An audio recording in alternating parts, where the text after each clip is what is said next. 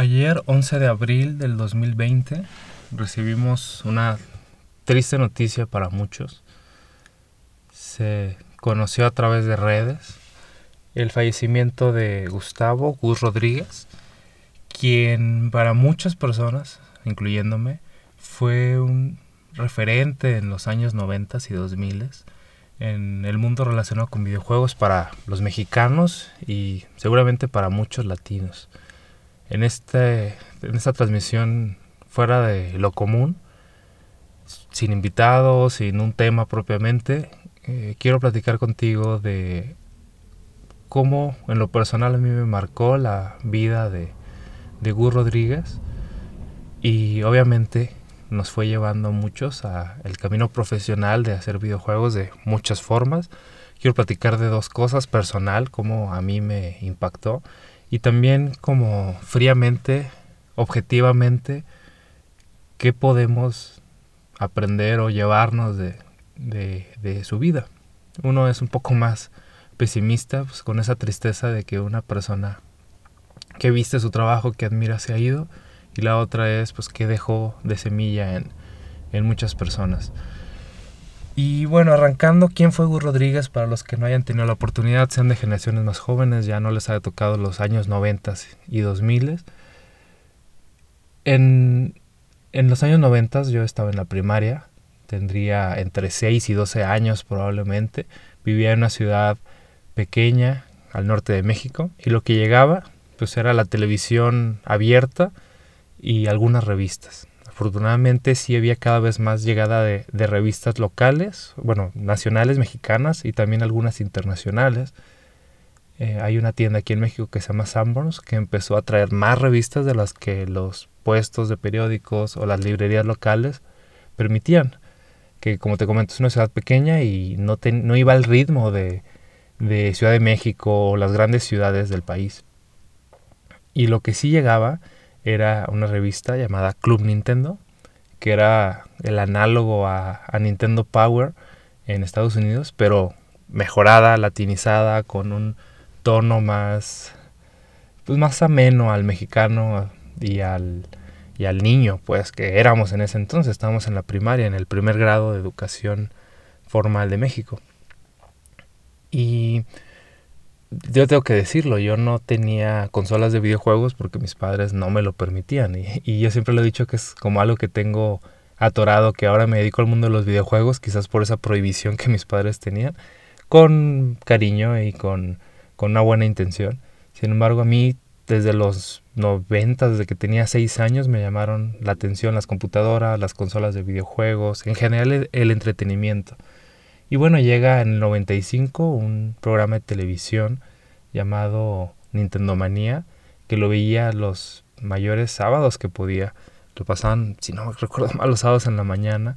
Y tenía todo para verlo. Y mis padres a veces me decían, pues tienes que limpiar la casa, tienes que hacer esto. Entonces limpiaba la casa para poder ver el programa. Porque era la, la la, ventana que tenía el mundo de los videojuegos que no podía acceder en ese momento por situación económica de mis padres, porque mis amigos no tenían consolas, pero ese mundo me llamaba mucho la atención. Tengo que decir que también en ese entonces coleccionaba revistas de cómputo, hablábamos de, bueno, PC Magazine fue después, PC Computing, entre otras de, de relacionadas con, con computación mexicanas y también las de Steve Davis, Steve Davis de, de Estados Unidos latinizadas al español, obviamente con editoriales mexicanas. Y tengo que decirlo, si era muy nerd en ese entonces, estaba en la primaria y me ponía a leer de pues, cómputo de trabajo propiamente. Venían muy pocas secciones de, de entretenimiento, pero sí en esas revistas de computación también venía un poco de de videojuegos, de entretenimiento. Venía el CD de la semana y a mí se me hacía impresionante. Eh, eso sí es obviamente muy personal. Me acuerdo que mi abuelo eh, compraba los CDs que vendían en los kioscos de, de periódicos y revistas que a veces traían la enciclopedia de la naturaleza, de Z Multimedia y cosas ya bien rucas que probablemente a ti no te tocaron. Pero bueno, era el, el ambiente en el, que, en el que me movía. Naturalmente en México estaba el NES, NES o NES, nosotros le decíamos el Nintendo, que era la, la, consola de entretenimiento a finales de los 80s, principios de los 90s, y en eso llega que algunos primos tienen el Super Nintendo o Super NES, y, y era lo que teníamos, era lo que conocíamos, porque era lo que vendían en las tiendas, lo que traían de Estados Unidos, nosotros estábamos en una zona fronteriza y era muy fácil traer distintos productos. Y bueno, volviendo al tema de, de Gus Rodríguez, la imagen visible que veíamos una persona de pelos chinos con gorra, con un lenguaje nuevo para nosotros. Realmente el personaje que él, que él se creó fue el del chaborruco, por decirle hoy de alguna forma, una persona mayor, pero que se lleva bien con los jóvenes, que es como el hermano mayor o el primo mayor o el tío que te traía esas novedades de videojuegos. Nunca se vio como el padre, por ejemplo, porque acá, no sé, al norte de México, no sé, al sur, pues el papá te prohibía los videojuegos, pero el tío te llevaba esas cosas prohibidas. Al menos así fue en mi familia. Y se veía así, ¿no? Una persona mayor, pero que se lleva bien contigo, que te platica los videojuegos. Claro que naturalmente eso era con un enfoque profesional de, de vender más videojuegos pero el tono siempre fue el correcto a mi gusto. Y en la revista yo recuerdo muy bien de, de que había varios frentes, ¿no? El que solo quería jugar, el que quería competir. También había ese segmento que era el que yo pertenecía, en el cual se preguntaba, oye, quiero aprender a hacer videojuegos. Y ya te enrutaban a universidades como DigiPen. Y en una ocasión, no recuerdo bien, perdí los ejemplares en el cambio de, de, no sé, como en esa madurez tenía montones de revistas de cómputo, de videojuegos, también de mecánica popular, eran revistas que me gustaban de nerdo. Y mis papás las tenían, las conservaron y se mojaron y pasaron muchas cosas. Y les dije, no, ya tíralo. Debe haber alguna forma digital de, de encontrar esas revistas. Y bueno, naturalmente ha sido muy complejo. Pero me acuerdo que en una revista en particular, dos revistas, voy a mencionar dos. En una se platica sobre cómo hacer código con HTML y era el noventa y tantos, era antes del 2000. Y ahí nace mi interés por profundizar en, en codear HTML. Y de ahí sigo creciendo porque seguramente ya los he escuchado, empecé a programar en Basic a los seis años, gracias a que en la primaria nos dieron esa oportunidad y de ahí siguió mi interés toda la primaria, toda la secundaria más aparte HTML, que eso sí era como nuevo, y empecé a, a comprar ciertos libros, etcétera. Entonces, la parte del internet, claro que fue influenciada por esa revista, Club, Club Nintendo. Más adicionalmente, estaba en la primaria o principios de la secundaria, cuando en las revistas, en las revistas, en la, en la sección de cartas, donde la gente mandaba al principio cartas físicas y ya después se fue haciendo el correo electrónico, se pone a alguien que menciona, oye, vamos a hacer un club de programación de videojuegos. Ahí voy yo, si alguien me escucha y pertenece a ese club, sería increíble volverlos a, a saludar. Se hace un club que se llama Lunaware, que al principio se empezó a programar en C++, mmm, Pongs y, y mm, Tetris y otros juegos muy básicos, porque el objetivo era aprender a programar. Y en ese entonces lo que más había, no había motores propiamente gratuitos, open source, etcétera, pues había C++ con las herramientas de Microsoft, de Windows y, mucha suerte. Había pocos libros. Yo me acuerdo que eh, mandaba pedir a familiares en Estados Unidos libros especializados en videojuegos. No había y mandaban lo que había, lo que encontraban, libros de programación muy básica y bueno, con eso fuimos avanzando los años de los 90 y los 2000. Bueno, propiamente, a ver, tenía un interés, el primer interés de programar videojuegos en internet fue gracias a la revista, porque también no teníamos mucho inglés todavía, mi inglés era muy básico, y una revista en español unió a todo eso. Y así te pones a investigar bien la historia de Gus Rodríguez, hay muchos episodios en internet, hay muchas cápsulas, obviamente este, estos dos días, ayer y hoy, muchos conocidos llenaron sus redes sociales de homenajes y de cápsulas, historias, etcétera me dio mucho gusto ver también que en televisión nacional hubo ese homenaje. Aquí en México está pasando una cosa muy curiosa, que es una liga electrónica de fútbol. O sea, a través del videojuego, los jugadores reales están jugando partidos representando a su equipo e hicieron un homenaje. Eso me sorprendió para bien.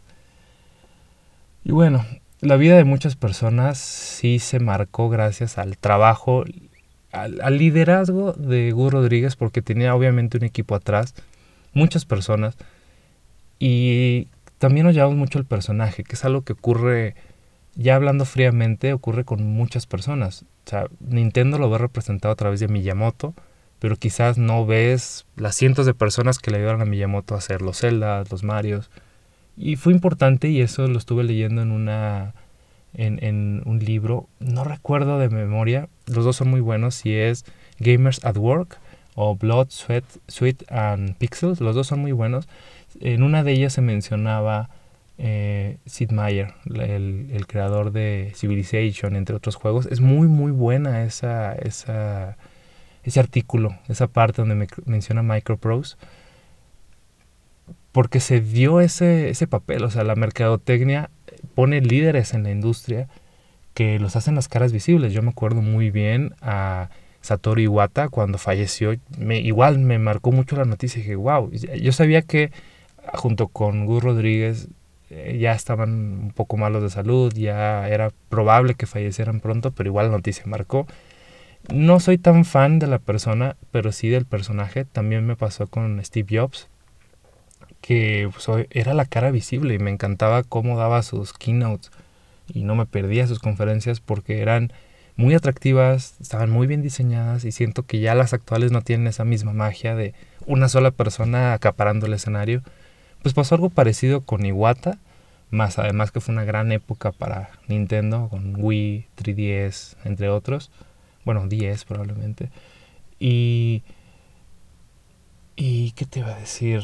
Mismo caso con Gus Rodríguez. Digo, obviamente atrás del personaje había una persona muy profesional que siempre escuché, porque nunca lo conocí personalmente, como otros amigos que vivían en Ciudad de México que han puesto sus fotos con, con él y digo, me da mucho gusto, se me hace impresionante esas historias.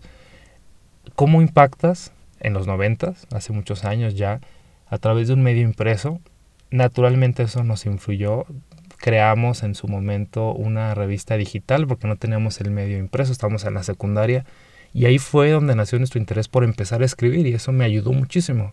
Ahora sé escribir pues más o menos bien, no, soy un periodista propiamente, pero mi interés por escribir nace de esos medios, de decir, si lo veo, lo puedo replicar yo también. Y tuvimos ahí un par de, ejemplares y bueno, nos, nos ganó la, la inocencia, por llamarla así. Nunca hicimos una revista profesional, pero siempre estuvo esa espina ahí, ahí clavada. Más adicional de los medios, y es donde un podcast como este, grabar videos, obviamente nace de ahí, ¿no? De nuestras influencias, de, las personas que nos inspiraron.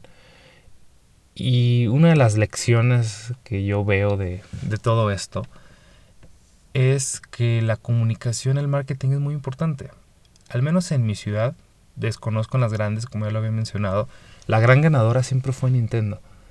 Si bien había PlayStation y, era muy famosa porque podías piratear los juegos, realmente la que todo el mundo hablaba, la que todo el mundo tenía, la que todo el mundo presumía eran los Nintendos. Hablamos del NES, Super NES, el 64.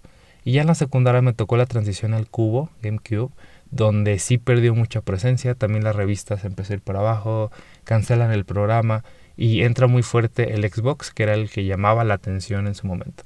Por eso, si bien no quiero decir que dejó de ser relevante, los años importantes fueron los 90 y principios de los 2000 para todos estos medios, Club Nintendo, Nintendo Manía, etc. Y aún así empezó a haber otras transmisiones.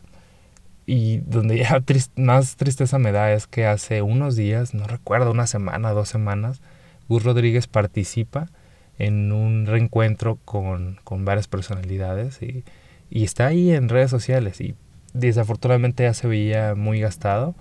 Eh, obviamente la voz, eh, las canas y pues vemos realmente a la persona detrás del personaje y eso en los medios se me hace triste, se me hace curioso. Estaban mencionando, estaba jugando un videojuego donde se menciona eso, ¿no? de que la obra tiene que trascender más allá de la persona, no recuerdo quién lo dijo, y sí, pues te da, te da tristeza que ese ídolo de la infancia y hoy una persona muy reconocida y muy respetada se nos haya ido.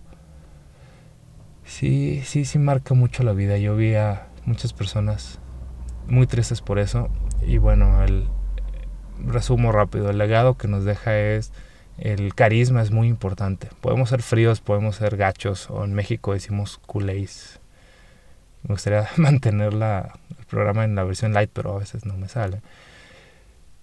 Podemos ser unas malas personas, como Steve Jobs probablemente, pero cuando estás en el escenario, pues eres carismático. O sea, eso es importante. No digo que Hugo Rodríguez no lo haya sido, nunca le conocimos nada. También que es importante conservar ese personaje en, en la industria de los videojuegos la industria es dura, la industria es fría, es fea, pero estamos en el entretenimiento. Y yo recuerdo mucho, por ejemplo, de, los parques de diversiones Walt Disney, eh, si atrás del telón hay un desorden, en el frente el público tiene que llevarse esa excelente imagen y obviamente Gus siempre lo, lo hizo a través de sus programas, sus revistas, sus entrevistas. La otra es que obviamente lo sabemos, pero no lo ejecutamos. La mercadotecnia es muy importante. Casi siempre somos personas tímidas, frías, que estamos detrás del producto, pero no queremos anunciarlo, no queremos promoverlo. Y la revista y el programa siempre fueron grandes comerciales. Si bien veías trucos y veías como lo nuevo, en realidad estabas anunciando el deseo, generando el deseo de comprar esos productos y a veces se nos olvida. Y ahora si bien hay muchos medios y hay muchas transmisiones, eso es lo que realmente le da poder a un videojuego, que la gente lo vea, lo, lo expongas al mundo y lo quieran jugar por, a través de ese carisma que ya mencionamos y a través de esa exposición de los medios. Y a veces eso se nos olvida. Somos consumidores, pero no somos productores de contenido, de deseo en la gente. Y pues por último, el tercer punto que creo que podemos dejar es esa comunidad. A través de un producto se generaban relaciones humanas. A través de jugar Pokémon en su momento, la gente interactuaba, la gente conocía. Todavía recientemente, a través de Pokémon Go, la gente se conocía y convivía en los lugares públicos. Eso es muy importante. Son para mí los, los tres grandes puntos que nos deja el fallecimiento de, de esta persona querida remotamente por muchos mexicanos y latinos y obviamente marcó más la vida de los que estuvieron cerca. Lo, lo vi a través de, de, distintas personas que colaboraron con él. Y bueno, hay, hay muchos puntos, voy a ir al lado frío nuevamente. Hay un tipo que está aquí en México, en Monterrey, se llama Carlos Muñoz, que trata temas de emprendimiento. Su estilo también se me hace reconocible y hablando de la muerte, él menciona también que le gustaría que un millón de personas se acercaran a su funeral, el, obviamente días después de su muerte. Y sí te pone a pensar mucho esos temas, ¿no? De cómo quieres ser recordado al momento de que fallezcas, a cuánta gente quisiste impactar, pudiste impactar también. Y bueno, Gur Rodríguez en su vida murió a los 59 años. Realmente impactó para bien a muchas personas en este del entretenimiento. No lo comparamos, obviamente. Todas las comparaciones son odiosas y poco deseables. Pero yo creo que sí impactó a más de un millón de personas para mucho.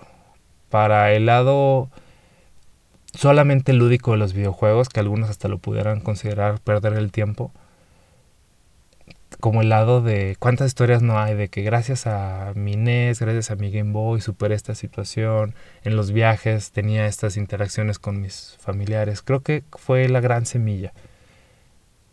Y, y obviamente a nosotros que somos creadores de videojuegos, entusiastas del desarrollo de nuevos productos, de la comercialización, etcétera, claro que nos deja un gran impacto. Seguramente sí a, casi un millón de personas nos generó ese interés por programar, por crear arte, por meternos a la industria, por entrar al periodismo, por trabajar en localización, en comercialización, en publicidad, en disciplinas relacionadas con esto que tanto amamos y que tan duro es, lo repito, pero por lo mismo que lo amamos, lo queremos como es. Y bueno, la vida es algo muy curioso, hablar de la muerte es, es bien complicado pero creo yo que, que bueno, es, es, parte de ese duelo si tú lo quieres ver. Y aceptar que el tiempo que nos quede pues vamos a, a disfrutarlo lo mejor posible con nuestros cercanos. 12 de abril del 2020, Descansa en paz, Gus Rodríguez.